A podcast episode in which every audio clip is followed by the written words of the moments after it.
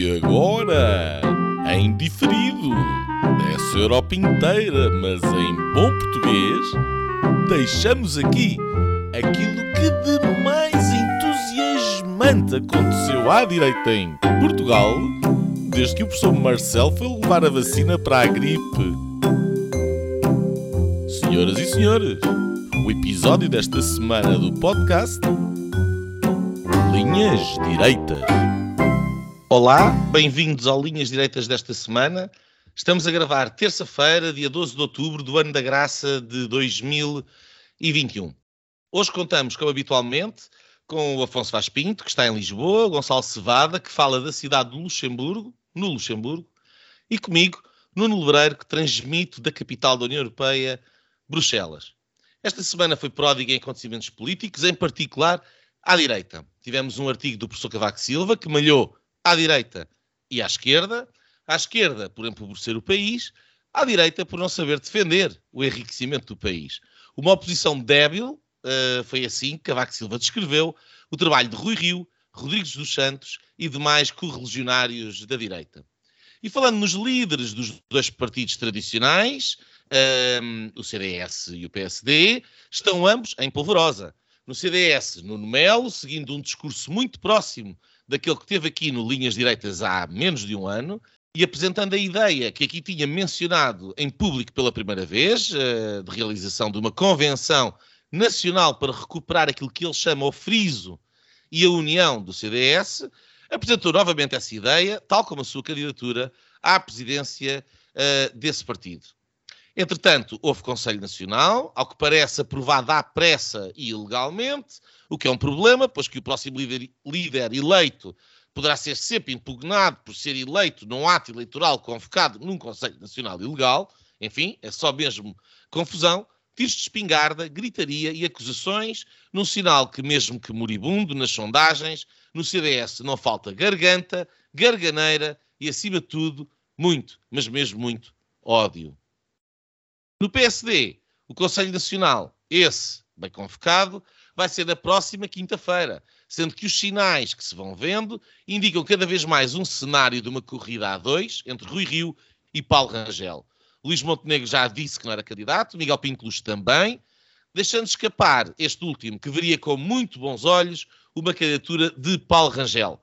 Afirmou uh, isto numa entrevista que deu ontem à SIC, a propósito do lançamento do seu livro, Voltar a Acreditar na Política, livro esse que está a ser lançado as we speak, neste preciso momento, em Lisboa. Ainda à direita, André Ventura, uh, ao ver o palco fugir-lhe, resolveu cortar relações com o CDS, porque este remarcou o tal congresso que está mal marcado para o mesmo fim de semana do congresso do Chega. Nuno Mel também não gostou dessa confluência de calendários. Uh, enquanto isto, na IEL, uh, fazem-se propostas políticas e pede-se o fim da maioria das ordens profissionais em Portugal. De resto, conheceu-se hoje larga medida do Orçamento de Estado, o sétimo de António Costa, também o sétimo em que se altera o regime fiscal, agora com novos escalões fiscais, que são nove agora, uh, que na verdade representam um agravamento de impostos para muita gente. Isto mesmo que disfarçado, da propaganda habitual do alívio fiscal, que fica sempre na boca, mas nunca nos atos concretos. Mais taxas de subscrição de TV e a promessa do ministro Xavier de que os combustíveis vão continuar a aumentar, como se o Estado não tivesse nada a ver com os 60% que lhes põe em cima de impostos. A cedência de Leão, Mancinho, a Pedro Nuno, com a limpeza de 1,8 mil milhões da dívida da CP, e para a TAP, neste Orçamento de Estado, no próximo ano, são pelo menos mais 990 milhões de euros. Uh, isto enquanto se espera que o plano de reestruturação seja aprovado em Bruxelas até ao final do ano. Cá fora de Portugal, uh, espreita uma grave crise energética e inflacionária. Na Alemanha, o índice de preços saltou 12%, o maior aumento desde 1974. Na China, preparam-se campos Covid, para um eventual ressurgimento da doença, enquanto há racionamento energético em muitas províncias por falta de carvão nas centrais de abastecimento energético chinesas. O mesmo se passa, aliás, na Índia. Na Antártica, tivemos os últimos seis meses mais frios desde que há registro, isto enquanto, por toda a comunicação social, pululam textos e artigos sobre o famigerado aquecimento global. Greta, essa foi viral, uh, não como o Covid, mas com uma intervenção, onde disse apenas pouco mais do que o costume. Blá, blá, blá, blá, blá, blá. Fez sucesso. Uh, não sei se vocês viram o, discurso blá, blá, blá. Uh, meus senhores, começamos hoje talvez pelo Orçamento de Estado, em seguida uh, iremos dar uma volta pela direita portuguesa, que está quente. Um, Gonçalo Cevada, este Orçamento de Estado uh, enche as medidas, estás feliz? Finalmente Portugal é um país competitivo no mundo fiscal. Achas bem, primeiro, talvez esta pergunta? Uh, uh, eu mencionei isto. Sete orçamentos de Estado, sete orçamentos com alterações do regime fiscal. Isto por si só é logo um, uma asneira todo o tamanho. O que é que tens a dizer? Uh, obrigado, Nuno. Sem dúvida.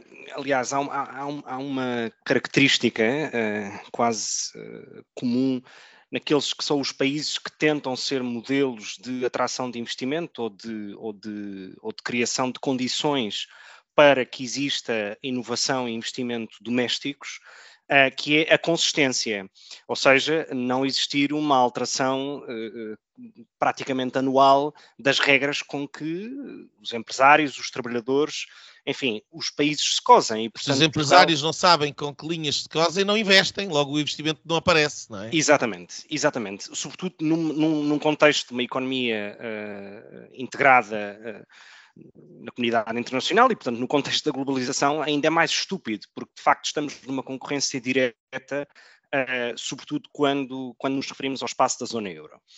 Eu, eh, repara, eu por uma questão de honestidade com os nossos espectadores e, e eh, com os nossos ouvintes e convosco, um, quer dizer, é evidente que não li 500 páginas de um documento publicado uh, hoje, não é? Entregue hoje na Assembleia da República. No entanto, pude ler algum... 500 alguns... mais 500 e mais alguns mapas já agora. Exato. Alguns dos... Eu li tudo. Eu li tudo, vi tudo, estou plenamente habilitado a falar sobre cada vírgula e cada linha vai, vais, portanto, compensar a minha ignorância. No entanto, e isto para dizer que um, consegui ler, uh, digamos, alguns sumários que me parecem bastante bem feitos por vários jornais em Portugal, um, e, e, e, há uma série de medidas que ressaltam à vista. A primeira foi essa que tu mencionaste no início do programa de hoje, que é o facto de Portugal passar de 7 para 9 escalões do IRS um, tornando-se assim uh, o país da União Europeia uh, com mais escalões do IRS a par do Luxemburgo. Ora, as razões que um e outro têm para tantos escalões são distintas. No caso do Luxemburgo, parênteses, trata-se muito mais da questão, essa, essa diferença dos escalões tem muito mais que ver com a situação pessoal de cada contribuinte, o facto de ser casado, de ter filhos, de ser divorciado, de ser solteiro, etc., do que propriamente com uh, uh, aquilo que ofere anualmente. Ora, no caso português tem muito que ver com essa, esse, essa progressão de, de rendimentos.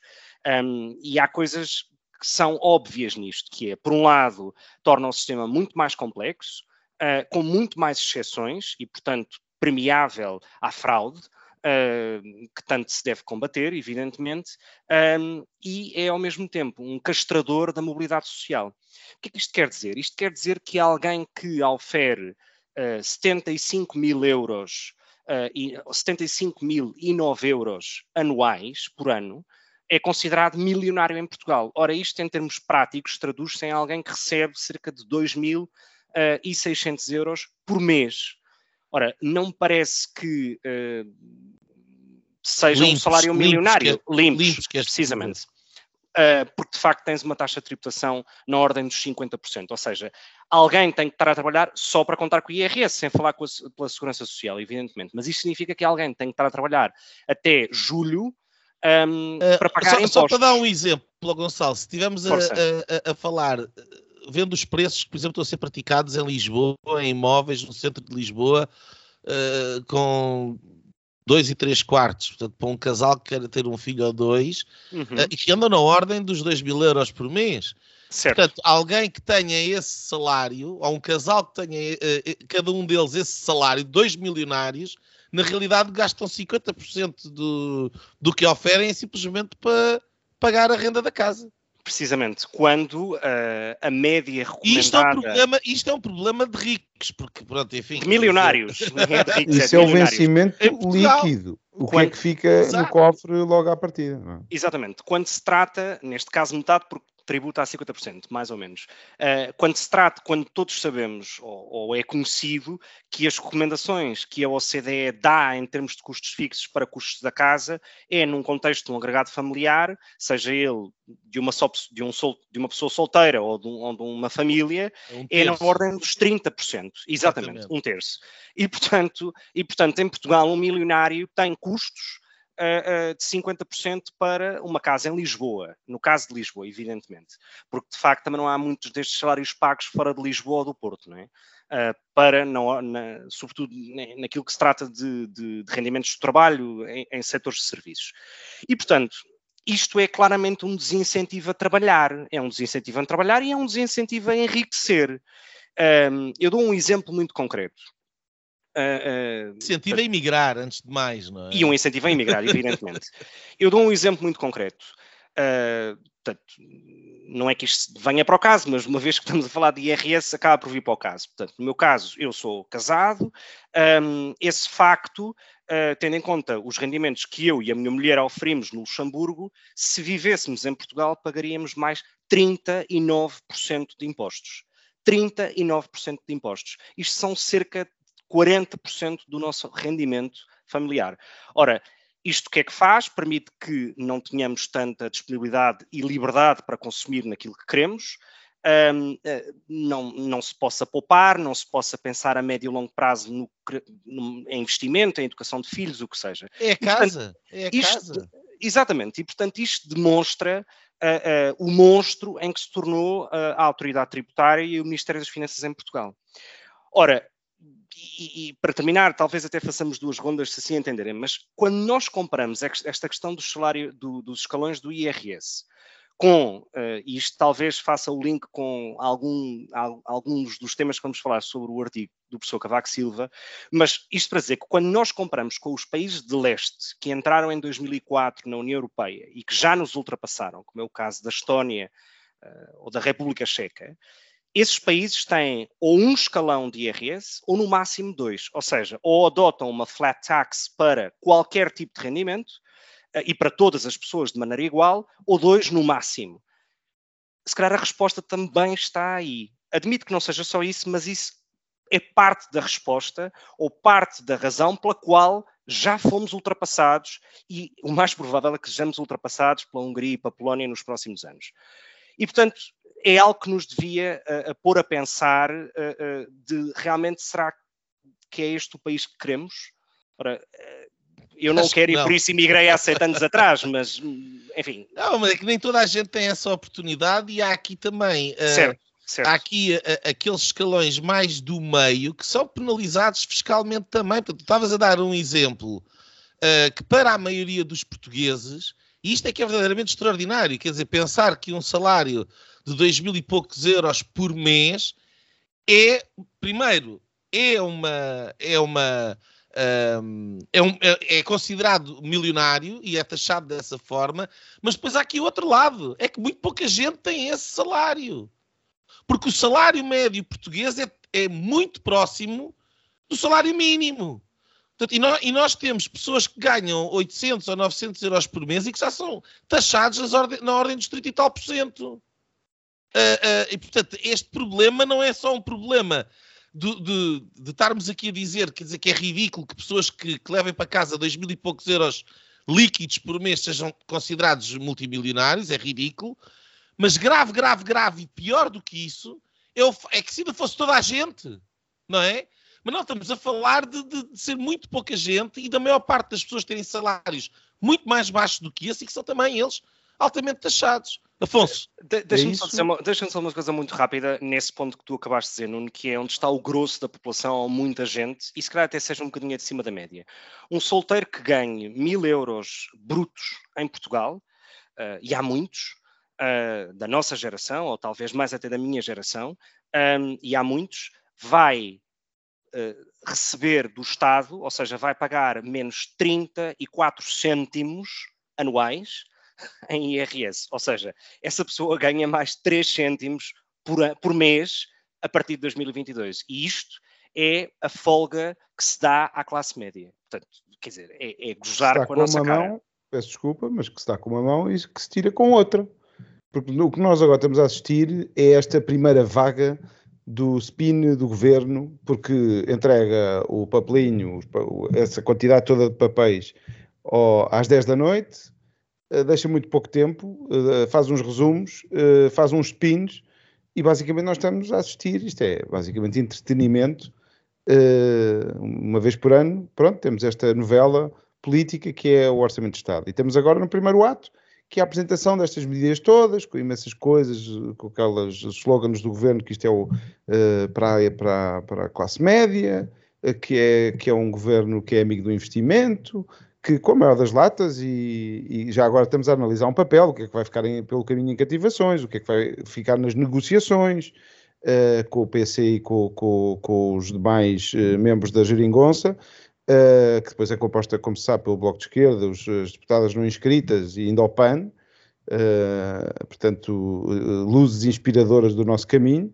Um, e já agora, vocês estavam a falar do, do, salário mínimo e o salário médio que de facto estão a aproximar, e vai ser parte de, do, do, do, que o, o, mágico, o ilusionista, vai fazer, é que nos, ao lado do, da discussão do orçamento vai estar a falar do, do salário mínimo, uh, em que vai haver provavelmente um aumento, que, com o qual até eu concordo. O meu problema não é com o salário mínimo, o meu problema é com o salário médio, que é baixo, e depois com o salário real, que é o que fica, o que sobra às famílias, às pessoas e às empresas, uh, do, depois de, do, dos tais, uh, de, do tal jogo escondido que o mágico faz, ou ilusionista neste caso, que vai. É, é como aquela, aquela imagem do, das pessoas que recebem aqueles cheques dos prémios que é uma cartolina, eh, uma reprodução de um cheque, e depois vamos sentindo a mão quente e sapuda do Partido Socialista a ir-nos ao bolso a buscar o resto. Está-nos a dar um cheque, mas com depois uh, a mão ir ao, ao, à carteira. Mas os cheques são, 35, são 34 cêntimos. 34 cêntimos e depois a mão sapuda, para além de ir às, às poupanças, às poucas que haja, ou à pouca folga que haja, vai, vai, leva o resto. Leva o resto e vamos estar com, mais uma vez, a bater uh, recordes de, de, de, impostos. Porque é este o modelo de sociedade socialista. É um modelo, eu lembro-me de uma imagem uma vez, não sei se já partilhei aqui, num evento não tinha nada a ver com, com a política portuguesa, era política americana, e eu, para mim, a imagem que me veio, estava a ouvir um especialista em petróleo a falar, de geopolítica e geoestratégia e ele com mapas e mostrava os conflitos todos que havia no mundo e eu basicamente estava a ver a imagem do americano ou da vida, do modo de vida americano, que é assim um tipo muito gordo, sempre a comer McDonald's, a, a videojogos, etc. E com, uma, com várias palhinhas espalhadas pelo mundo a ir buscar o, uh, aquilo que sustenta esse modo de vida americano. Fazendo a mesma imagem para, para Portugal, é o Estado, já não é o modo de vida, é o Estado, que acaba por ser um modo de vida, porque as empresas todas têm que se alinhar com este Estado e têm que se cozer com este Estado, e depois é preciso alimentar este monstro, que é um monstro cada vez maior, eu ouvi hoje, hoje de manhã o, o, Ministro das Finanças no carro, na rádio, naquela, mais uma destas, faz parte do tal entretenimento, a conferência de imprensa, para ouvirmos depoimento do, do, do, Ministro das Finanças, que se gabou de ser o sétimo orçamento que apresenta, uh, o segundo como Ministro, mas o sétimo no Governo, não sei que, que orgulho é que ele terá, Uh, mas basicamente este modelo de sociedade, infelizmente, também tem a ver com o que vamos falar a seguir, mas que este orçamento apresenta. Uh, último ponto, uh, a imagem que também me vinha era a do, do croupier, croupier socialista, do aquele René Vapliou, Fête Vageux, e depois há de haver uma roleta que vai apontar que é a realidade, não é? Que é o que, de facto vai acontecer e que vamos estar. Isto, Isso é o FT Vogé do. É o do, do, do, do Herman, não era da pensão estrelina. Aliás, eu tentei era... o meu melhor francês, mas o que eu me lembrava era do, é do Casino Royal do, do Herman José. É, é roleta Xuxa. É isto, isto é o Casino Royal socialista, não é? Exatamente. e pronto. Com uma corte cada vez mais reduzida.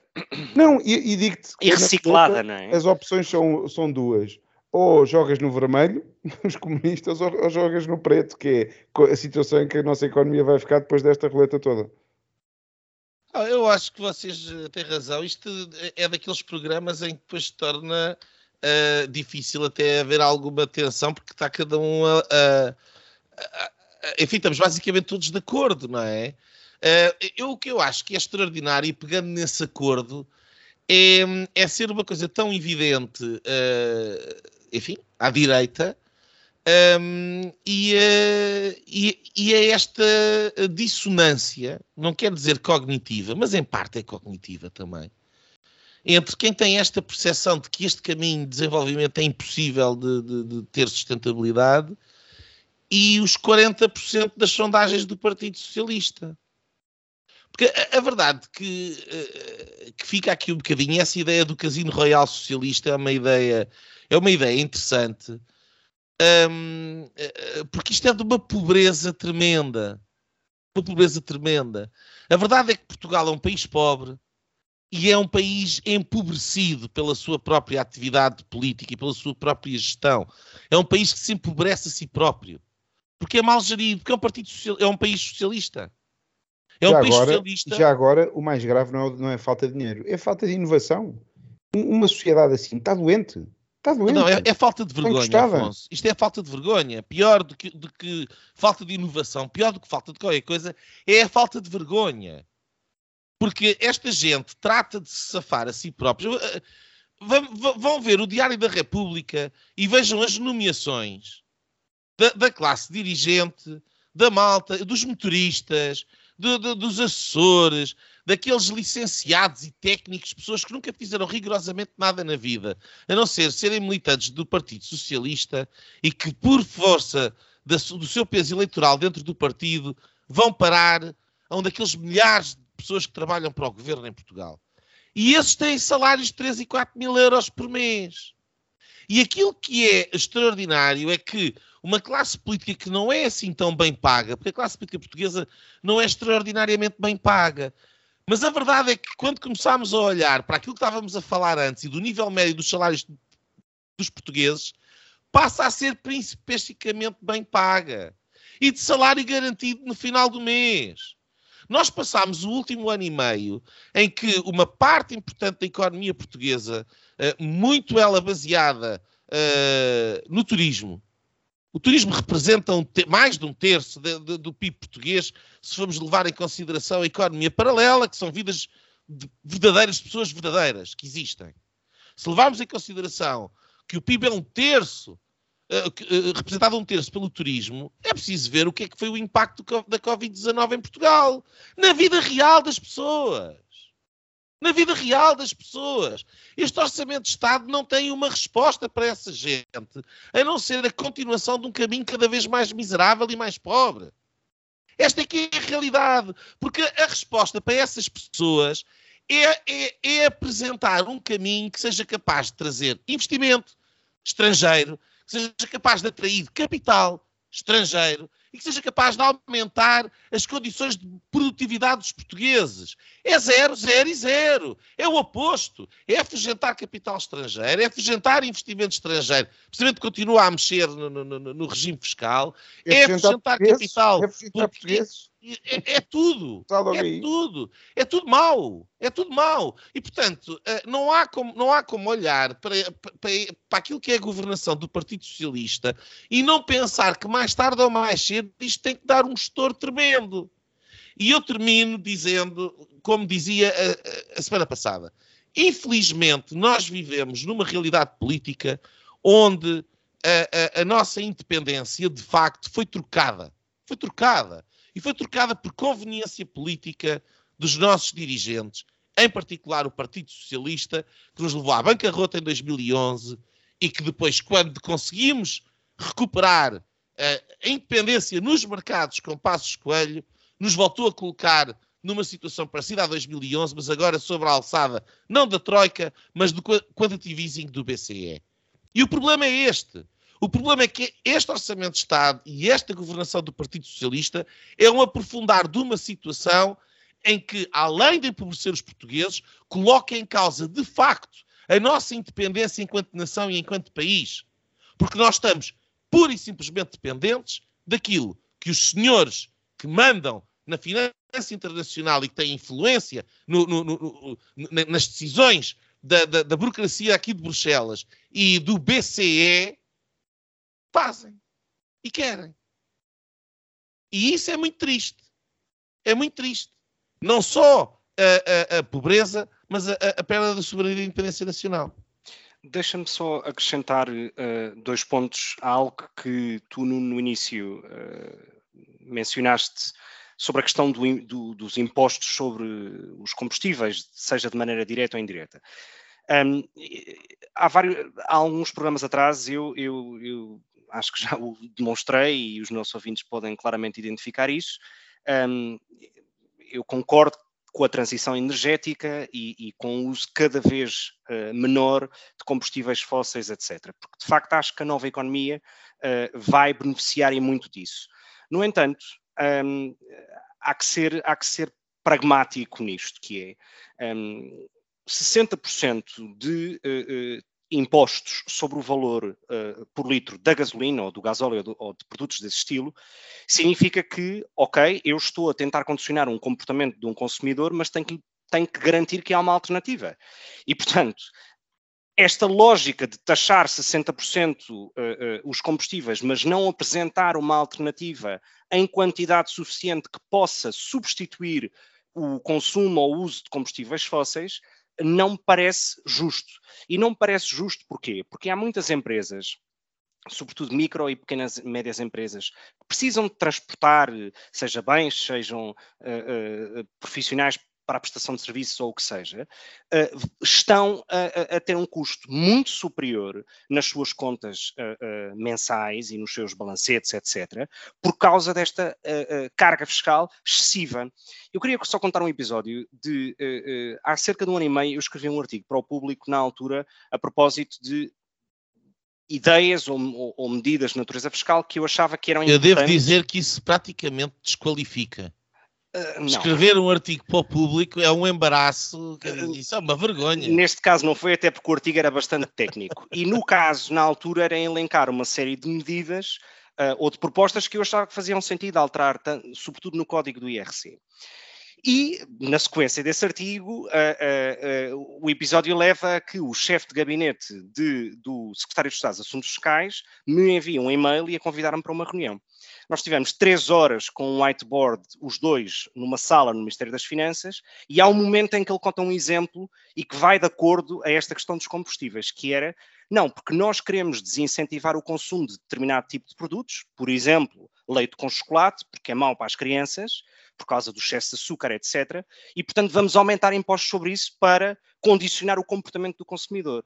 Ora, a minha resposta na altura foi: o que tu estás a fazer, ou o que tu propões com essa medida, ou com medidas deste estilo, eh, é que não condiciones o, consumo em si, o que tu fazes é que crianças ou, ou agregados familiares com menores recursos deixem de poder ter acesso a esse bem. Porquê? Porque é evidente que as margens dos produtores e dos distribuidores não vai reduzir. O que vai aumentar é no preço do consumidor final. E é evidente que quem tem menos recursos vai ter muito mais dificuldade de poder comprar esses mesmos bens. Ora, isto aplica-se para o leite com chocolate, como se aplica para os combustíveis.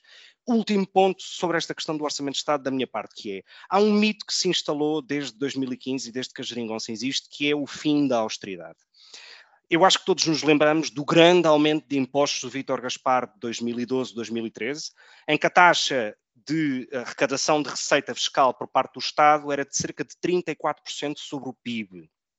Ora, uh, uh, em 2021, essa taxa é de 34,7% quando o PIB aumentou, como sabemos. E, portanto, em termos proporcionais, é muito mais elevada. E, portanto, quando aquele, há um mito no ar e no debate público, que eu também não percebo porque é que a direita e a oposição não utiliza isto, porque isto é factual, isto é factual, são dados do Eurostat, a carga fiscal hoje em Portugal é 1% superior àquela que era em 2012 em relação ao PIB no grande aumento de impostos de Vítor Gaspar.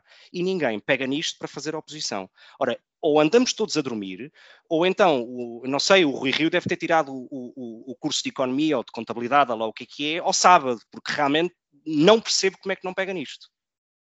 O problema do Rui Rio é que as contas estão bem feitas, matematicamente, portanto bate certo de ver com o haver e para isso eh, é suficiente. Eu queria dizer uma coisa antes de passar ao, ao, ao Afonso. Eu queria só dizer uma coisa. Este problema, da, tu falaste dos combustíveis, da economia verde, isto só vai a, piorar precisamente por aquilo que tu disseste, porque não há alternativa. Não há alternativa. E a não ser que desatem a, a, a, a construir reatores nucleares espalhados pelo, por esse mundo fora, um, e mesmo aí, com. Creio que as contas uh, implicam uh, uh, duplicar a capacidade de painéis solares e de moinhos de vento e ainda fazer mais 180 centrais nucleares só para manter o abastecimento elétrico no consumo atual na Europa. E ainda ficas com um problema. Não tens material suficiente para as baterias. Portanto, não existe essa alternativa. Isso não existe. É uma ficção. A transição é um, um desidrato para um problema quanto a mim, passa pelo facto dos combustíveis fósseis mais baratos, que é aqueles de serem fácil, uh, fáceis de ser apanhados, estarem praticamente uh, acabados, e portanto temos temos muito petróleo, temos muito carvão, mas é mais caro e, isso vai obrigar a preços de combustíveis mais caros e preços de combustíveis mais caros vão simplesmente rebentar com uma economia que está super endividada. E aquilo que vai acontecer é uma recessão brutal e sabe-se lá qual é a consequência de estourar esta enorme bolha e, portanto, eventualmente até um colapso generalizado do sistema financeiro, porque a dívida tem que rebentar se todos os custos continuam a aumentar. E, e, e portanto, há aqui problemas graves. Achar que que, é, que esta taxação verde vai resolver alguma coisa é por ilusão. Aquilo que vai fazer é empobrecer mais as pessoas. Ponto final. E, e, portanto, este Orçamento de Estado, uh, e como todas as políticas que têm, têm vindo a ser implementadas uh, em todas as áreas, burocraticamente e centralmente, quer na Europa, quer em Portugal, e em Portugal com afinco, têm uma única uh, exclusiva consequência em comum a todas elas. É tornar a vida mais cara para as pessoas. Seja na carne, seja com todas estas restrições, aquilo que faz, a vida vai ser mais cara. E ao mesmo tempo que a vida é mais cara, uh, há certos países que aguentam, porque têm níveis de vida superiores, aguentam esse encarecimento e, e essa dificuldade que está no horizonte. Portugal, ao mesmo tempo que nos preparamos para viver num novo normal onde tudo será mais caro, uh, Portugal empobrece ainda mais e, portanto, menos preparado está. Portanto, as condições para o desastre são terríveis. Eu, eu acho extraordinário é que vocês estejam uh, ainda a discutir se há taxação verde, como o Nuno Lebreiro lhe chamou, ou não há taxação verde. É, é pura e simplesmente é, um, é mentira. Isso não é, não é razão. É, é tal manutenção do Estado, uh, do modelo de sociedade socialista, que passa por isto que estás a dizer. Como é que se alimenta o monstro que foi criado e que é preciso continuar. Aliás, o monstro que foi uh, completado com os tais funcionários públicos, uh, que chega agora a novo recorde, 700 e tal mil, uh, 710, se não, se, não, se não estou em erro, há de ser revista em alta, uh, que também ajuda ao discurso de que não há assim tanta, tanto desemprego, e, e, e, no fundo estamos a criar um monstro que há de rebentar, e há de rebentar provavelmente para formar um monstro ainda mais sofisticado um bocadinho mais à frente. Posso, dizer, a única coisa que eu estava a dizer, a única coisa que eu, estou, que eu, estou, a dizer é que o enquadramento internacional é, de, um, é, é de uma grande deterioração. Um, e, portanto, nós estarmos a, a, entrar por este caminho quer dizer que o, o, o, o resultado vai ser muito, muito pior do que aquilo que dependia só de nós, porque a vida já vai. Lá de fora vão vir dificuldades. Só isso por si dois já últimos, era mau. Dois últimos pontos. Austeridade. Eu uh, lembro-me de ouvir austeridade desde fim da austeridade desde 2015 e a cada vez que ia pôr gasolina uh, ver que a austeridade estava uh, posta e estava e continuava. E já agora, curiosamente, o, o, acho que toda a gente que, que põe gasolina em Portugal uh, sabe que o gasóleo está a 1.6, uh, o gasóleo aqui no, na, na, cidade, vão para uma autostrada, está a 1.7. 1.7. Não sei, qualquer dia as pessoas não, não conseguem de facto andar de carro. E não me venham com os pinos que é verde, porque isto aqui é pura e simplesmente já o descontrole da governação socialista, que ainda só agora começou a guerra com a Galp e com as outras, por causa do, do, do preço do, da, da, gasolina, uh, que vai ser uma batalha que, que há ter que ser ganha pelo monstro, pelo tal monstro. E queria só uh, dizer mais uma coisa. Que raio de Estado é este como o Gonçalo estava a dizer, que discutia como é que devia uh, levar a que as pessoas consumissem mais, consumissem menos. Mas o que é que é isto? O que é que é este Estado que, que se mete pela vida das pessoas e que controla as pessoas pelas taxas e taxinhas que põem ou não põem? Que raio de sociedade é esta? Eu mais uma vez vou para o modelo de sociedade. Não há liberdade nenhuma. As pessoas que, que estão completamente esmagadas não têm liberdade nenhuma Hoje, dia, hoje, é o dinheiro, porque o critério desta sociedade é o dinheiro, amanhã vão ser os valores e, e vamos por aí fora. E, e, não é só isso, estamos a falar de. Tam, os exemplos que todos, todos que tu acabaste de dar são de impostos indiretos, portanto é a coisa mais cega que há, independentemente de seres pobre, rico, milionário ou o que seja. Está inquinado, portanto... está inquinado. Mas esta, esta, esta, este Estado paternalista que decide. Uh, ah, vamos taxar isto aqui porque não queremos que as pessoas consumam, mas quem é, quem é que toma essa decisão? Uh, e, portanto, e isso, é isso é profundamente ideológico, sem dúvida. Epá, quer dizer, mas este aqui é o ponto. Mas se tu, se fores perguntar às pessoas, vão dizer, ah, acho muito bem. E é assim que tu chegas a este modelo de, ah, há estudos que dizem, quer dizer, desde que isto passe na TV, e a malta diz, ah, mas de facto é verdade, é para o nosso bem, quer dizer, é para o nosso bem, é para o nosso bem. Tu tens, e, que, alimentar o, tens que alimentar os tais motoristas que falavas há um bocado, tu tens que alimentar esses. No fundo é isso. Isto é tudo. Está ensinado. O, o, problema, mas vai ver o, o Green New Deal que, que, está aqui aprovado em Bruxelas. E, e, e, olha para esse documento, vê para as medidas que estão a ser postas em prática e, e é uma socialização da Europa. É este nível. E, portanto, é, todos nós, enquanto continente, todos nós europeus, vamos viver pior os portugueses que já vivem mal e governados desta maneira vão viver muito pior. Este aqui é o drama. Este aqui é o drama. Porque um, um país como, como, como, a Bélgica ou, ou, como a Holanda consegue aguentar, de facto, certos custos que esta, uh, esta circunstância mais ou menos causada da transição energética vai comportar. Portugal não! Se nós considerarmos um, um, um, que as coisas levam um, um, acréscimo, um encarecimento de 20% ou 30%, porque têm que ser substituídos por produtos que são mais caros, porque são verdes, do que os outros, que eram mais baratos, que a razão pela qual eh, está no mundo inteiro era porque a energia era barata do, do petróleo, e não há como ter energia tão barata como o petróleo, uh, com, com as alternativas. E, portanto, se nós substituímos na cadeia de produção uma energia barata por uma energia que custa 10 vezes mais, podem ter a certeza que o nosso nível de vida, o nosso custo de vida, vai aumentar 10 vezes mais, não há como fugir a isto. E, e, nós, enquanto país, em vez de nos estarmos a preparar para esta transição que vai ter um impacto absolutamente devastador uh, a nível internacional, estamos a estafar o pouco que ainda temos, deteriorando ainda mais as nossas condições é, é, é, é, um pato à espera de levar um tiro. Olha, eu passava aqui, Afonso, para o, para o artigo do, do, professor Cavaco, porque acho que tem a ver com isto. Aquilo que o professor Cavaco Silva, basicamente, no artigo diz é que aquilo que o Partido Socialista tem feito ao longo dos últimos 20 anos é empobrecer o país. Um, a segunda coisa que ele diz é que a oposição é uma oposição incompetente uh, uh, uh, e, nos termos dele, é, o termo que o professor Cavaco Silva utiliza é débil. Uh, débil é, é, é, um termo, e quer dizer, nós conhecemos o professor Cavaco Silva. Ele teve, ele teve a escrever aquele artigo durante algum tempo e escolheu as palavras cuidadosamente. Ele, estava a pensar. Ele não escolheu o termo débil uh, uh, assim, sem pensar no assunto. portanto, juntando isto, nós estávamos aqui a falar no orçamento. Este empobrecimento que ele, e bem, basicamente, uh, resume aquilo que nós estamos aqui a falar. Pa usemos, se calhar, o artigo do professor Cavaco para passar para o outro lado.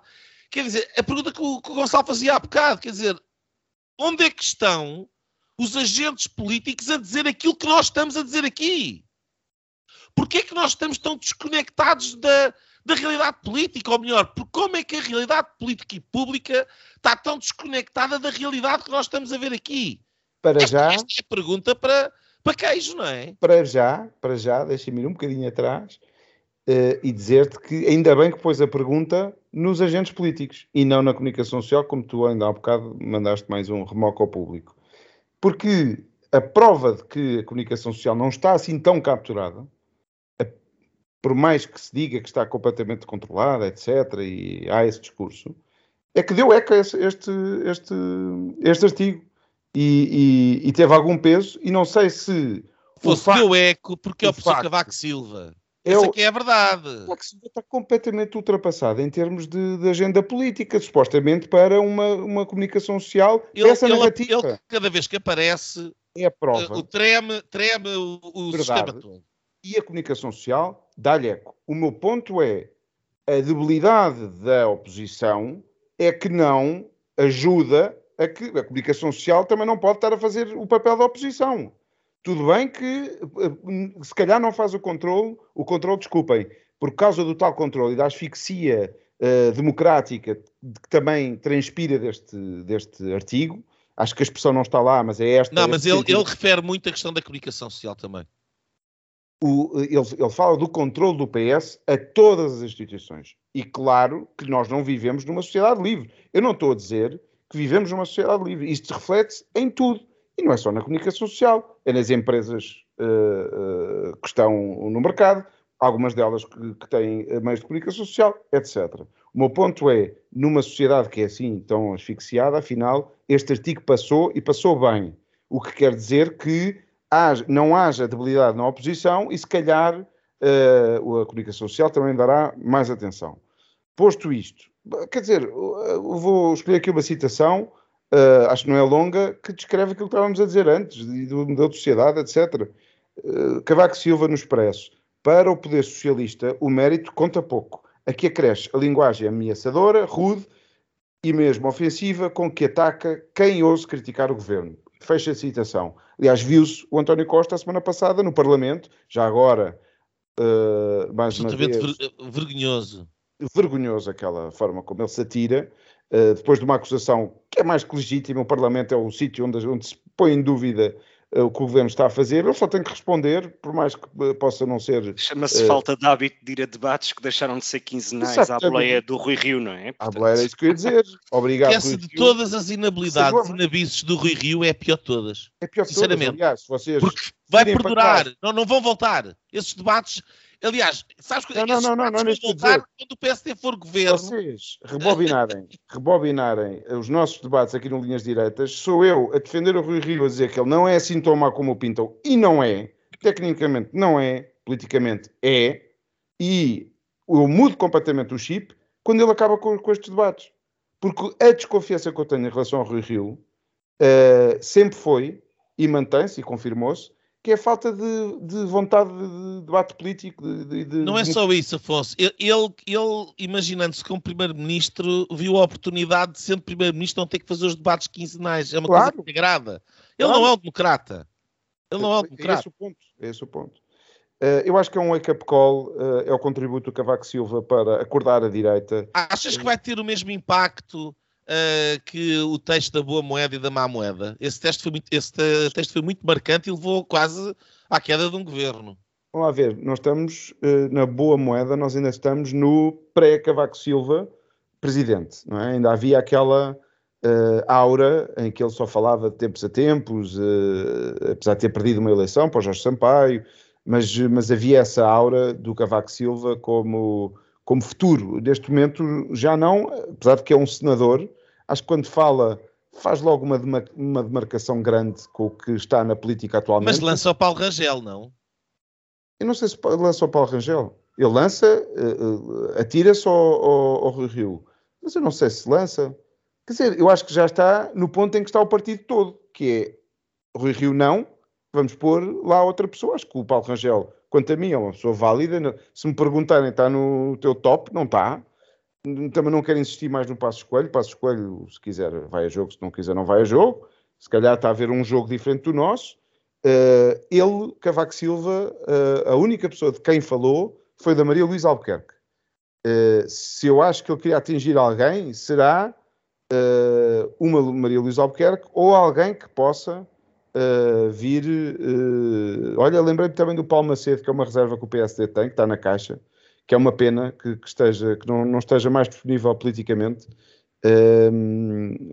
mas pronto acho que é um wake-up call do, do, do, do, do, Cavaco Silva e que espero que seja bem acolhido no, no PSD.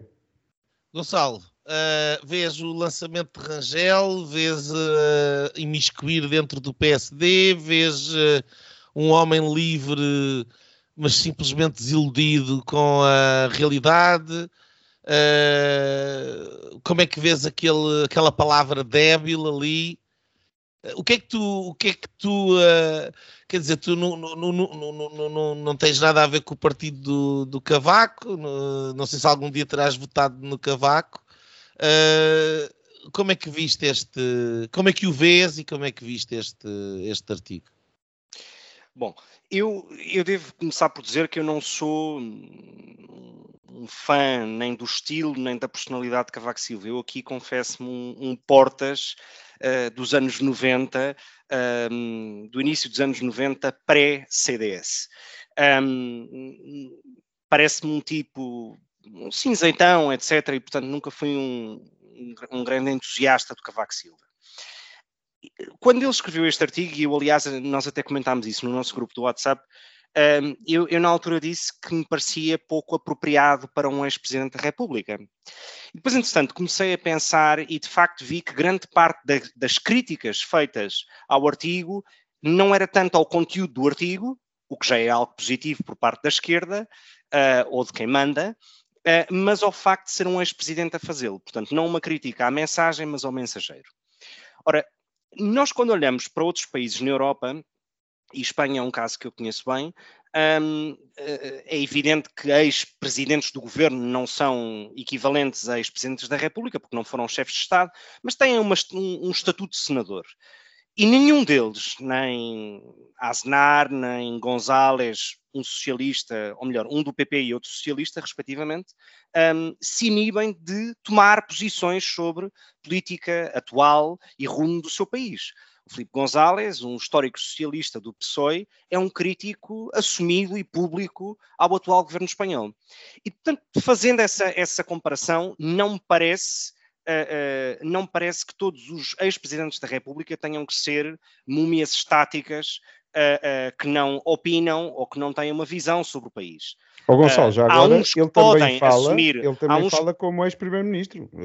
aliás, um... tudo o que ele aponta é no período em que ele governou o país cresceu e no, neste, neste deserto socialista o país certo. Eh, adormeceu a, e a, a questão é grande eu parte quando, eu quando penso, desculpa lá Gonçalo, eu quando penso Força. no Cavaco, penso no Cavaco primeiro-ministro, tem que admitir, não é no Cavaco presidente da República, não é essa a fase que Cavaco marca ao país, não é? Correto, mas a questão é que ele é um ex-presidente da República e podes assumir aquele estilo mais uh, ausente ou, ou, ou, ou, não sendo presidente de facção ou ex-presidente de facção, tipo Sampaio, ou um estilo mais de facção, tipo Mário Soares e, e, portanto, Cavaco é um bocadinho mais nesse estilo. E, portanto, não acho que o facto de ele ser ex-presidente da República lhe retire direitos uh, uh, de opinar ou de escrever artigos ou do que quer que seja, e parece-me bem que o faça. E a verdade é que tudo o que está lá escrito não foi, não foi contrariado ou criticado, porque de facto parece que há um consenso nacional sobre isso.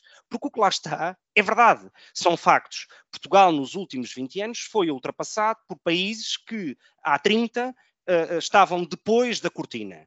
E, portanto, isto são factos. Uh, uh, e negar a realidade é o primeiro passo para não poder ultrapassar a péssima situação em que estamos. Agora, para mim, a única crítica ou reparo que eu faço é. Uh, eu tenho muitas dúvidas de que Cavaco Silva seja hoje uma voz ouvida sequer com, com impacto tanto no PST como nos eleitorados de centro-direita. Ou seja, se este artigo, sem retirar uma palavra exatamente igual, tivesse sido escrito por Pedro Passos Coelho, o impacto uh, uh, uh, nos eleitorados teria sido maior. E isso é uma pena que eu tenho, é que Passos Coelho não tem essa voz mais ativa. Mas é porque de facto é um mais contemporâneo.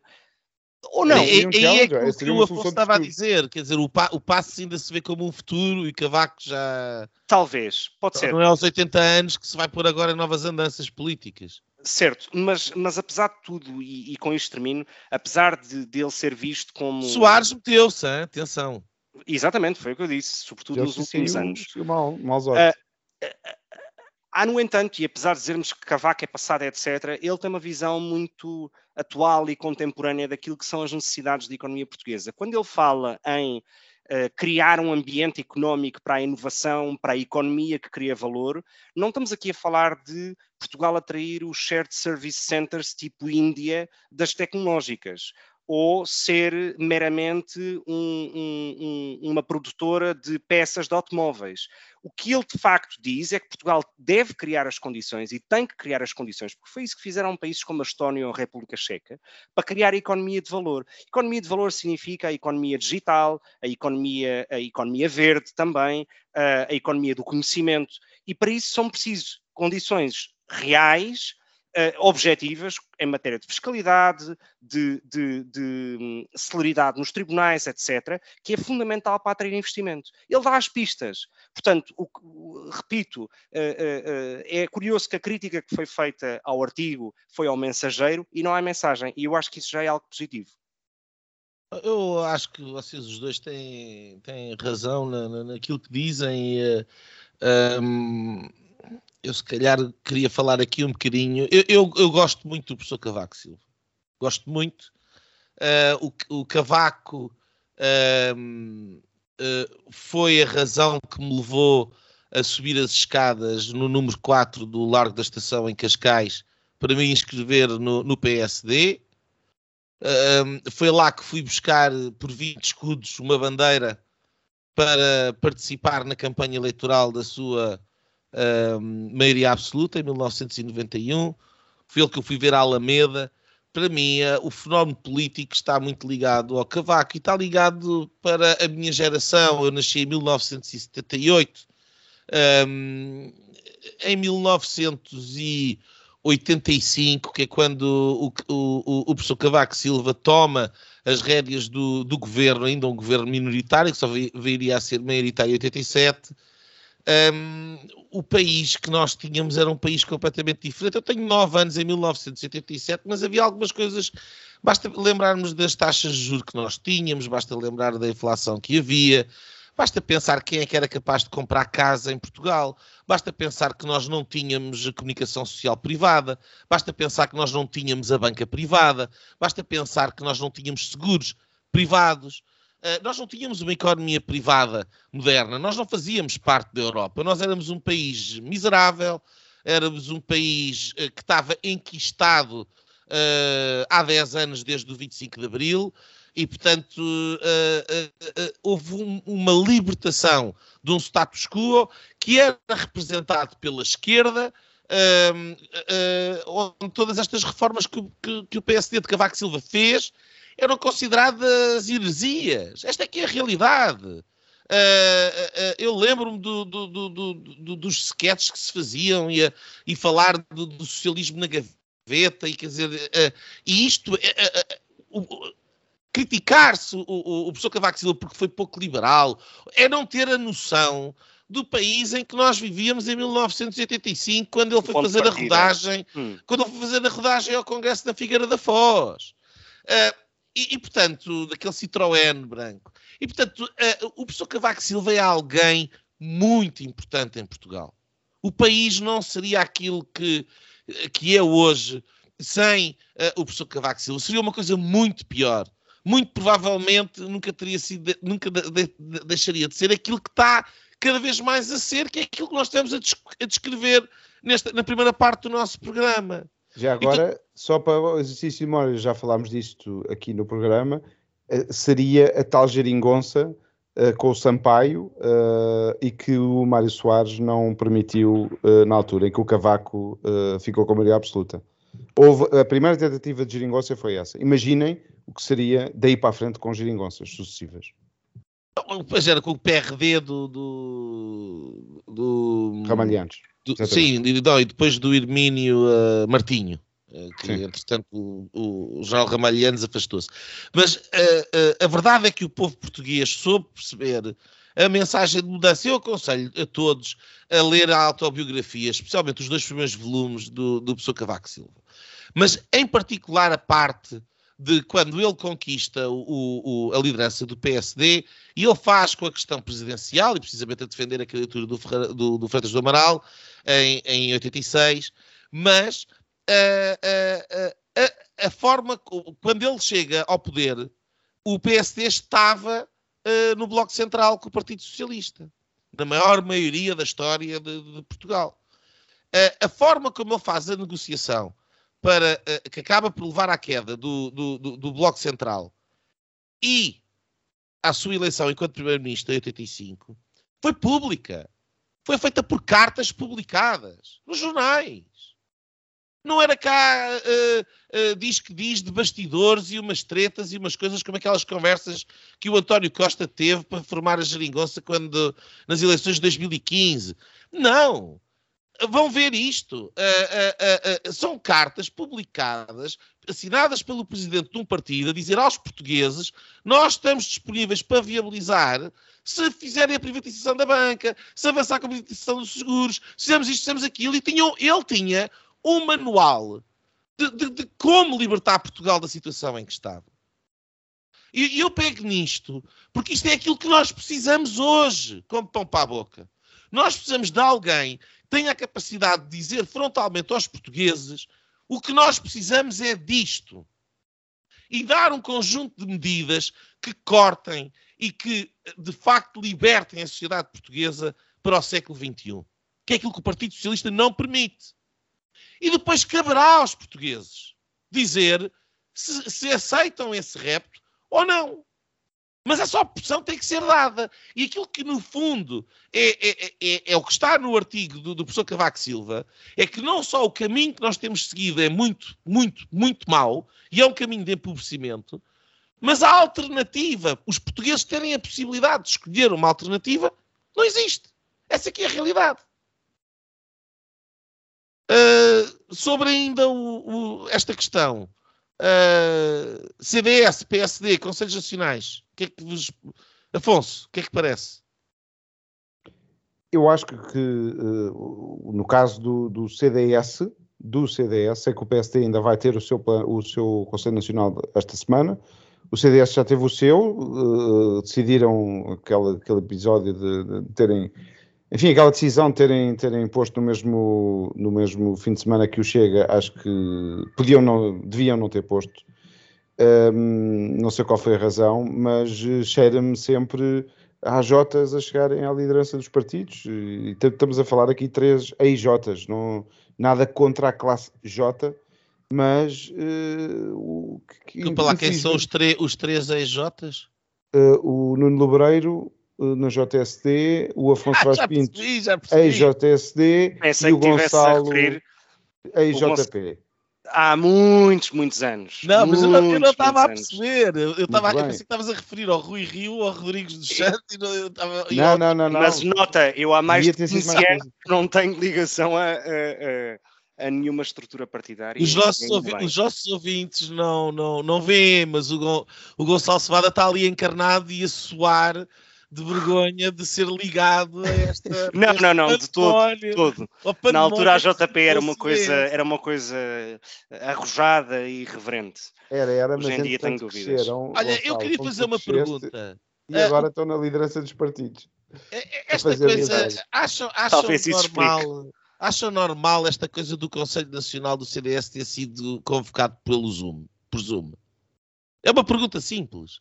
Quer dizer, uh, uh, há, há, concertos, as discotecas estão abertas e o Conselho Nacional é presumo porquê? eu diria que há uma questão, se me permites entrar na discussão do Conselho Nacional do CDS, eu acho que respondendo diretamente a essa questão, acho que é por uma questão meramente tática.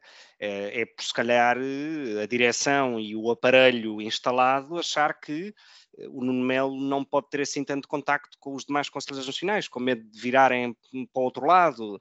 Enfim, não Será sei, que deve o ser Congresso isso. também vai ser eh, por Não Zoom? sei. Se calhar o Congresso é por Zoom, não Às tarda tantas- nada. às Com tantas também. 90% de votos organizados pela Secretaria-Geral do Partido. Era Os curioso. qualquer dia são tão poucos que com Zoom ou até pelo WhatsApp. De- de- Deixa-me só fazer, deixa só fazer um Diz, par de diz, comentários diz. Damos, damos uma, damos uma rondazinha Eu- rápida eu- e depois vamos para as linhas. Eu, eu, eu aqui vou estar talvez em contraciclo com, ah, bom, com o Afonso claramente, contigo não sei Nuno, porque não, não sei qual é a tua opinião sobre o assunto, mas vou estar em contrassenso talvez com a maioria daquela opinião instalada ah, anti-Chicão, digamos assim. Ah, a mim parece-me taticamente muito mais inteligente do que aquilo que possa parecer de maneira imediata que o Congresso do CDS seja marcado no mesmo fim de semana do Chega. Porque, quer dizer, um congresso do Chega, um terceiro congresso do Chega num espaço de 12 ou 15 meses, honestamente não interessa a ninguém. Um congresso do CDS, pelo menos, tem mais eh, um, salero e, portanto, tem mais potencial para telenovela mexicana ou, ou, ou filme sul-coreano com muito sangue lá pelo meio e portanto, e, portanto, acho que é muito mais interessante. E, portanto, do ponto de vista mediático, acho que não me parece ter sido taticamente mal pensado. A questão do CDS é que o CDS é hoje uh, um, o debate uh, que existe no CDS não é um debate nem de proposta, já não é sequer um debate ideológico, quem é que é mais liberal, quem é que é mais conservador. Portanto, é, tornou-se a fulanização dos personagens. Nuno Melo e, e, e o Francisco Rodrigues dos Santos, por muito mérito que possam ter ou não, enfim, deixe isso ao critério de cada um, um, a verdade é que são candidaturas de uma pelo menos teoricamente, de uma mesma área política dentro do CDS. Eu não consigo perceber o que é que os distingue. E se aquilo que os distingue é a estratégia, e com isto termino, é a estratégia de coligação ou não com o PSD, ou de fusão ou não com o PSD, bom, então eu nesse caso estou muito mais próximo do Chicão do que do Nuno Melo, por uma razão muito simples, que é qual era a alternativa que o CDS tinha ou tem, se não coligar-se com o PSD ou fundir-se com o PSD. Eu já disse isto várias vezes em vários programas, que para mim a solução de médio e longo prazo à direita, e há várias pessoas à direita que pensam o mesmo, Miguel Morgado é um deles, por exemplo, é que existe uma fusão desses, grandes, desses partidos, estilo PP espanhol, no final dos anos 80. E, portanto, o CDS não tem mais alternativa. A história seria diferente se o candidato, uh, uh, o challenger, uh, digamos, do incumbente, que é o Chicão, fosse alguém de uma ala mais marcadamente liberal, seja o Adolfo Mesquita Nunes, seja a Cecília Meirelles, por exemplo. Se um de, que eu acho que, aliás, ela seria a pessoa melhor posicionada para voltar a dar algum tipo de relevância e, e, e, e credibilidade ao CDS. Portanto, se nenhum destes é o protagonista, fica-se muito na dúvida sobre qual é que é a diferença entre o Nuno Melo e o Chicão. E, portanto, eu, entre o original e a cópia, se calhar prefiro uh, o Chicão. Mas isso ah, das diferenças não... de, uh, entre partidos... não consigo perceber muita diferença. Não, eu, ó, ó, Gonçalo, desculpa lá. Eu não sei, não, este último comentário eu, se calhar foi um bocadinho à pressa, mas... Não, eu, eu acho, que é, acho que é à pressa... É uma e, reflexão e, que faço. E, está pouco refletida, porque, quer dizer, repara numa coisa, o Chicão era suposto representar qualquer coisa. O, o, o, Chicão fez uma campanha para a liderança do CDS e alavancou-se em grupos, tendências e pessoas dentro do CDS que têm uma visão marcadamente mais conservadora e democrata cristã do que uma visão mais pragmática e conciliadora entre um conservadorismo nos costumes e um liberalismo na economia, que é aquilo que me parece ser o posicionamento do Nuno Melo. Aquilo que aconteceu foi que na primeira entrevista que o Francisco Rodrigues Santos dá na TVI, dá o dito pelo não dito e retira o aborto, a eutanásia e o casamento homossexual de cima da mesa. Meteu e, portanto, o cristianismo na gaveta. Exatamente, meteu o cristianismo na gaveta. E aquilo que eu te respondo, Gonçalo, é que entre o Nuno Melo, que eu sei o que é que pensa, e sei o que é que representa, e um Francisco Rodrigues Santos, que eu não sei o que é que representa, eu prefiro o, o, o Nuno Melo. E depois há aqui outra, há aqui outra questão. Um, este facto, este, este jogo, uh, mas isto é lá com eles. Agora, este jogo de marcar ilegalmente um Conselho Nacional, isto é um problema. Ah, não, eu isto não, não se pode, não se pode fazer isto, quer dizer, ganhe quem é ganhar, ganhe quem sim. ganhar, Uh, qualquer militante do partido do, do, do, CDS-PP pode ir uh, à Procuradoria-Geral da República e colocar um processo, ou neste caso, não sei se não será até diretamente para, vai para o Conselho de Jurisdição e se não der razão, vai para o Tribunal Constitucional, porque basicamente aquilo que se passa, isto foi o que aconteceu com o Chega, é a razão pela qual está a ter um novo Congresso, é que o Chega teve um ano e meio, todos os atos foram considerados nulos, porque, precisamente porque a convocatória do Congresso onde, um, onde fizeram as alterações todas foi considerada, foi considerada ilegal. Ora, se uh, o Conselho Nacional uh, que co convoca o Congresso é considerado ilegal, o CDS corre o risco de eleger um líder em novembro, no final, neste Congresso, e quem quer que seja que ganhe, aparece um anónimo do lado que perdeu e impugna tudo. Totalmente. Tu não podes ter, só por isto, só por isto, eu coloco as maiores reservas à atual direção. Porque tu não podes ter isto num partido responsável, numa direção política responsável. Isto não pode acontecer.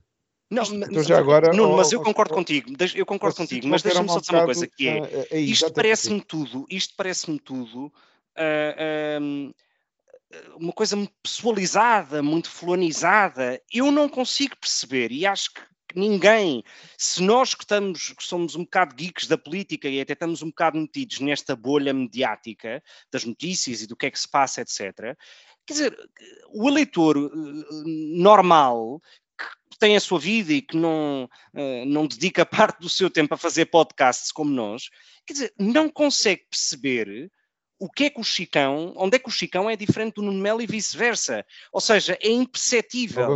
e aquilo que denota é que estamos perante uma questão muito mais uh, uh, pessoal e quase. A verdade é que eles se detestam uns aos outros. Claro, é uma coisa tasqueira. E, e pronto, como, e o, Gonçalo, um, um, um, partido está nas ruas da Desculpa lá, agora interrompo de... eu. Há um bocado Mas... interrompeste-me exatamente Força. na altura em que eu estava a falar das Jotas. Uh, é precisamente o, o comportamento de Jotinha que o leva a fazer isto. São sempre as questões. O que é que eram as, as Jotas? Eram, eram, as impugnações, era esta, esta coisa dos processos, um desligamento total com o país real. Quanto a parecenças, desculpa lá, mas o, o Chicão e o Nuno Melo ao menos são diferentes da IEL. A outra tendência, que até apoia o Nuno Melo, e aí há esta síntese que o Nuno falava. Apoia? que apoia não sei, os portistas, ou seja, imagino oh, eu. O portista não é só liberal, não é? Não sei, ele ainda não se pronunciou. Não, eh, eh, os portistas, não estou a falar do Portas. O portismo é um bocadinho mais liberal, se calhar, que o, que o próprio Portas. Estou a falar do Mosquita Nunes, a Cecília Beirels, etc., o João Almeida, que em princípio vão apoiar o Nuno Melo, nem que seja para unir esforços para tirar de lá o Chicão.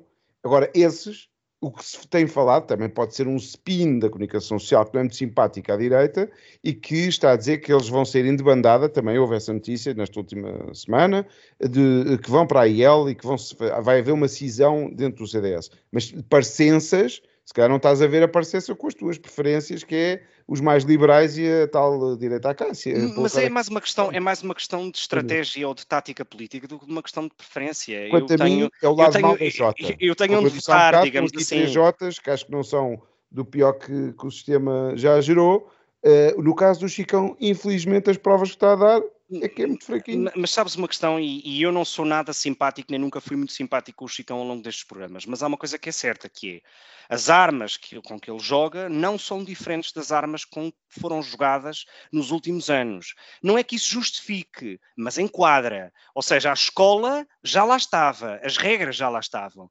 E portanto eu também acho que é preciso ser um bocadinho justo. O Chicão chega, uh, uh, e, e, eu repito, eu nunca fui nada simpático com o Chicão, nem, nem, nem sequer estou próximo disso. Mas há uma coisa que é certa: ele uh, recebe um partido uh, atolado em dívidas, um partido com cinco deputados, com um, um decréscimo brutal nas sondagens. Ora, aquilo que vai acontecer é: eu tenho muitas dúvidas que o Nuno que Melo faça que melhor entregar, ou diferente. E vou-te explicar. O que, é que ele vai entregar? Olha, faça melhor diferente. Ainda mais pequeno, não, ainda mais pequenas sondagens, ainda mais sabes, endividado provavelmente. Mas, mas sabes porque é que eu acho que o, o Nuno Melo não vai fazer melhor nem diferente?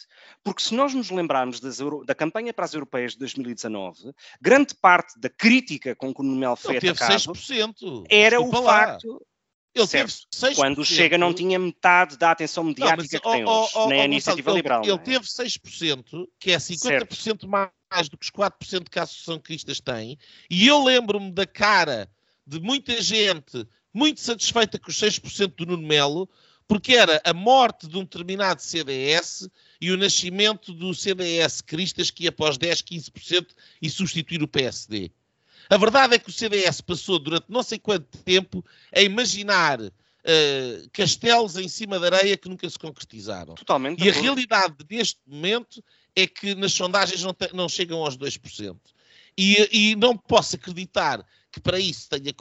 Eu tenho alguma simpatia pela dificuldade que o Francisco Luís Santos tem em penetrar na comunicação social. Ele, ele inspira-me simpatia por aí.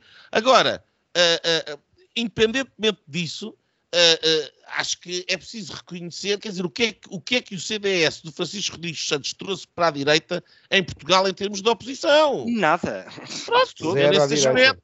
Sem dúvida. Zero à Pronto. direita. E digo-te mais, só, só a última Afonso, linha, insisto sempre nisto, que é o mercado do voto conservador. Sei que o Gonçalo acha que não, que não é importante, é importante porque vai competir com o, o, à direita, à sua direita, com o Chega e vai competir à esquerda com o PSD. Também neste programa estão dois conservadores, tu não és, Gonçalo, mas o Nuno e eu somos, e talvez por causa deste senhor Cavaco Silva que falámos no início deste tema, nós estamos mais à esquerda, não é? No espectro político e nos assentos do Parlamento, porque o PSD continua a satisfazer, não com o Rui Rio, mas continua a satisfazer o mercado do voto conservador, que vale para aí 20, 30%, não sei. As pessoas que decidem e que uh, são conservadoras nos, nos, valores e que o Passo Coelho, por exemplo, uh, não sendo um homem conservador, também não dava, uh, travava pelo menos a agenda da extrema-esquerda uh, nesse campo. Sim, mas e, o Passo Coelho não é propriamente conhecido, bem pelo contrário, nunca se assumiu dessa maneira. Mas Sempre o Nuno um basta ver o artigo que ele escreveu sobre a eutanásia, uh, por exemplo. Ele e o Cavaco, os dois.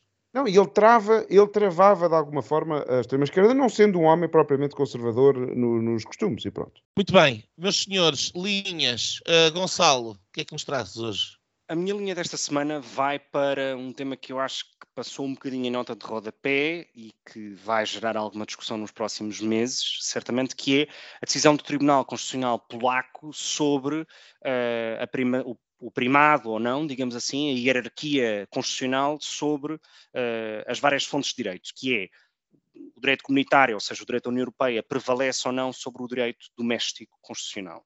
E a decisão é que não.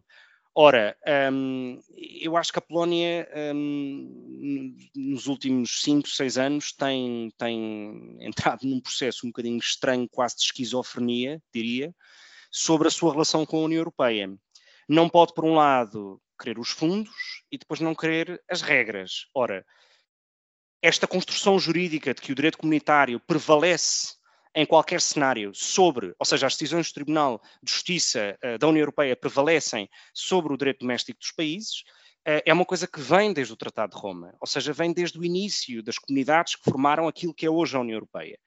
E, portanto, se a Polónia uh, está a fazer este raciocínio, talvez deva reconsiderar ou uma alteração constitucional uh, ou a sua própria permanência dentro da União Europeia, porque se não existe esta, esta, esta, esta uniformização e esta aceitação jurídica por parte dos Estados, quer dizer, então o próprio mercado único não vai funcionar. E isto funciona de facto porque há uma adesão por parte dos 27 Estados uh, uh, ao direito comunitário e à primazia do direito comunitário. E, portanto, é um, é, é um tema que a mim me preocupa.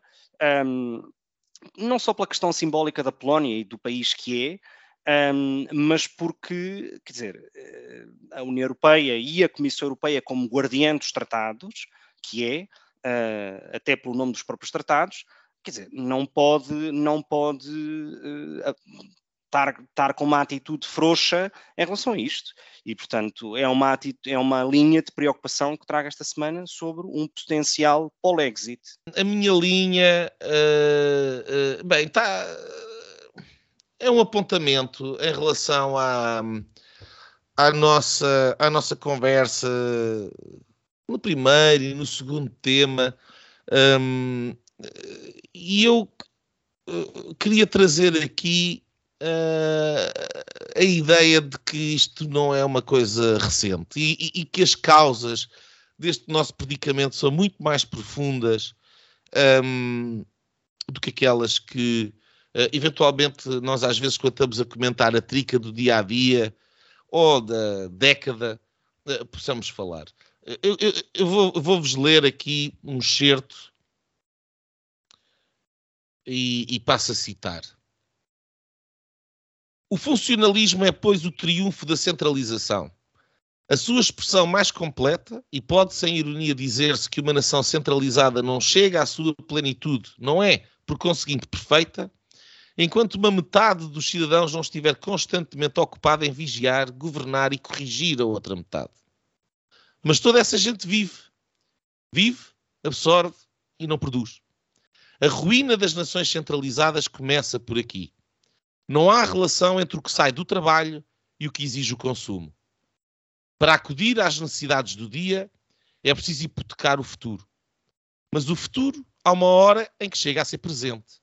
E nessa hora aparece por tal forma enfraquecido e sobrecarregado que já para viver precisa de pedir a um outro futuro mais longínquo o dobro e o triplo do que lhe tinham pedido a ele. Eis a progressão terrível da dívida pública. É neste momento que o fisco, até ali simples organismo como os outros, se desmascara e deixa ver o monstro cruel, tirânico e disforme que é realmente. Nesse momento de brutal fraqueza, toda a política se resume numa única palavra: dinheiro. Este excerto é de um ensaio de Antero Quental, um, que é uh, Portugal sobre a Revolução de, de, Espanha, e foi escrito em 1868. E, e uh, isto é um pequeno excerto, ele fala da questão da, da centralização e critica a centralização, mas ele está, acima de tudo, a falar da realidade portuguesa. E nós vemos isto também quando lemos o Essa de Queiroz, por exemplo, mas estas prosas políticas do Antero de Quental são absolutamente extraordinárias também. Um, e quando percebemos que há 150 anos que estamos nisto. Nós não estamos nisto há 40 anos. Uh, nós estamos nisto há muito mais tempo. Uh, e, uh, e eu acho que convém nós termos essa noção uh, se queremos de facto ter a capacidade de mudar alguma coisa. Afonso, tua linha. E não temos que emigrar todos para a Polónia.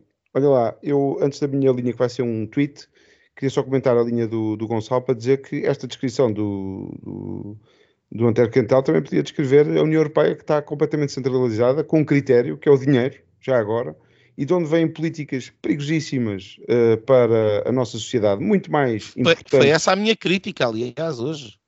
Exato. Um, e não discutindo depois uh, a praticalidade dos. Uh, qual é a força política que está e, e, a, e, as acusações que são feitas de parte a parte em relação à Polónia e à Hungria, onde eu também tenho, identifico alguns sinais de, de falta de democracia, mas há que também olhar para a falta de democracia que existe na União Europeia, principalmente no campo dos valores, e que começa a partir a, a realidade europeia, que é uma realidade cristã, eh, para além de todas as outras realidades, e acho que todos cabem na União Europeia. A União Europeia é um campo de batalha, como sempre foi. A União Europeia tem uma grande vantagem. Esta semana assistia muitas pessoas a pôr em causa a existência da União Europeia, que já agora tem como símbolo as 12 estrelas de Nossa Senhora na, no seu símbolo principal. Um, eu não acho que se deva acabar com a União Europeia. A União Europeia acabou com a, com a guerra uh, num continente que é sangue durante, uh, durante o tempo em que foi mais cristão e, portanto, acho que todos uh, podem construir uma sociedade um bocadinho mais completa e mais inclusiva, já que uh, aquele lado vem sempre com, essa, com, esse, com, essa, com esse argumento do inclusivo. Uh, e eu acho que a Polónia tem que ser incluída, a Hungria tem que ser incluída, tem que ser ouvidas e temos que ter uma melhor Constituição, melhores leis, e essas leis têm que incluir os cristãos, como têm que incluir os ateus, os, toda a gente. Uh, a minha linha é muito rápida, vai para a Lufthansa, que positiva, portanto, que Lufthansa reembolsou, uh, já reembolsou o Estado alemão em 1,5 mil milhões de euros e está-se a preparar para reembolsar a segunda tranche, que são mil milhões. E eu pergunto onde é que está a tranche dos portugueses que foi posta na TAP. Já, isso foi queimada naqueles motores. Pelo monstro, uh... pelo monstro do Antero Quental. Ai, enfim. Bem, uh, obrigado Afonso, obrigado Gonçalo, muito obrigado aos nossos ouvintes por terem tido a paciência uh, de se juntarem. Uh, o Linhas Diretas está disponível em diversas plataformas, no Spotify, no iTunes. Uh, podem sempre visitar-nos também no nosso, ou ouvir-nos no nosso website www.linhasdireitas.net. Uh, cumprimentos para todos, votos de uma boa semana uh, e daqui a sete dias cá estaremos outra vez. E pronto, pronto. Foi assim que acabámos de ter o incomensurável privilégio de assistir ao podcast Linhas Direitas. Podcast Sensação da Direita. Em Portugal e em português. Para a semana, juntem-se outra vez.